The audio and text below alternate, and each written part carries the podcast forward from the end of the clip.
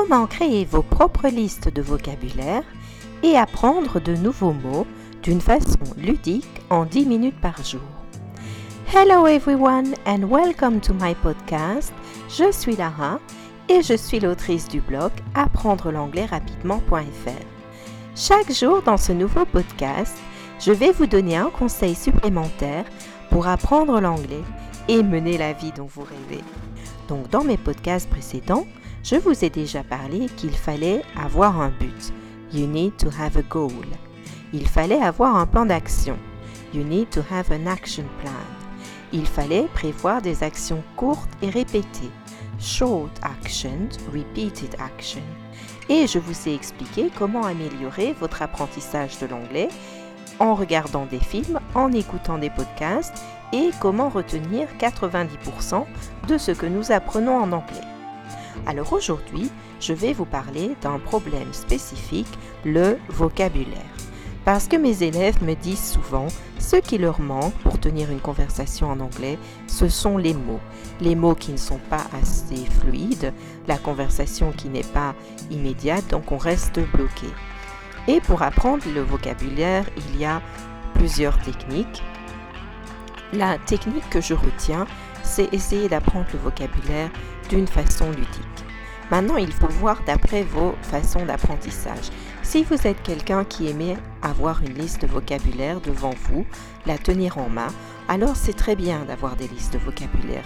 Mais la plupart des gens s'ennuient très vite en apprenant le vocabulaire. Because reading some vocabulary and learning some vocabulary from a list is sometimes very C'est vraiment ennuyeux.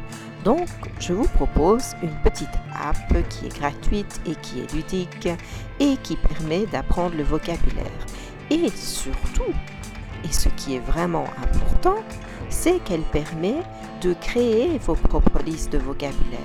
Parce que si vous avez écouté le podcast précédent, je vous expliquais que pour avoir pour retenir le maximum de choses en anglais, pour retenir 90% de ce que euh, vous voulez apprendre, de ce que vous voyez et ce que vous faites, il faut absolument le faire, c'est-à-dire il faut avoir une approche active. Or, si vous vous créez votre propre liste de vocabulaire, que vous la mettez donc dans cette application et que vous l'étudiez d'une façon ludique, c'est vraiment une approche proactive de l'apprentissage et comme je vous ai démontré, c'est vraiment la façon la plus efficace pour retenir ces nouvelles informations. Donc comment fait-on cela? C'est très simple. Vous allez vous rendre dans l'application Quizlet, euh, c'est Q-U-I-Z-L-E-T,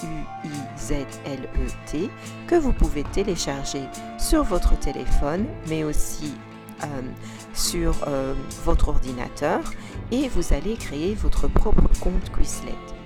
Et dans l'application Quizlet, vous allez pouvoir créer votre propre liste de vocabulaire.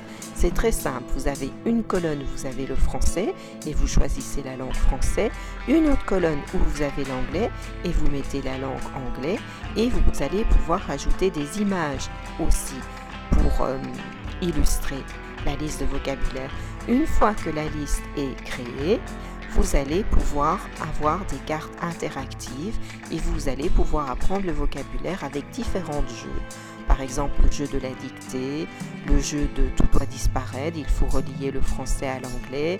Euh, le jeu également, c'est un QCM, un petit quiz euh, pour apprendre et euh, un petit test à la fin. Donc il y a vraiment différentes petites choses que vous pouvez voir dans cette application qui est gratuite. Il y a évidemment une version premium à 5 euros, mais vous pouvez faire la, base de tout ce que vous voulez dans cette application.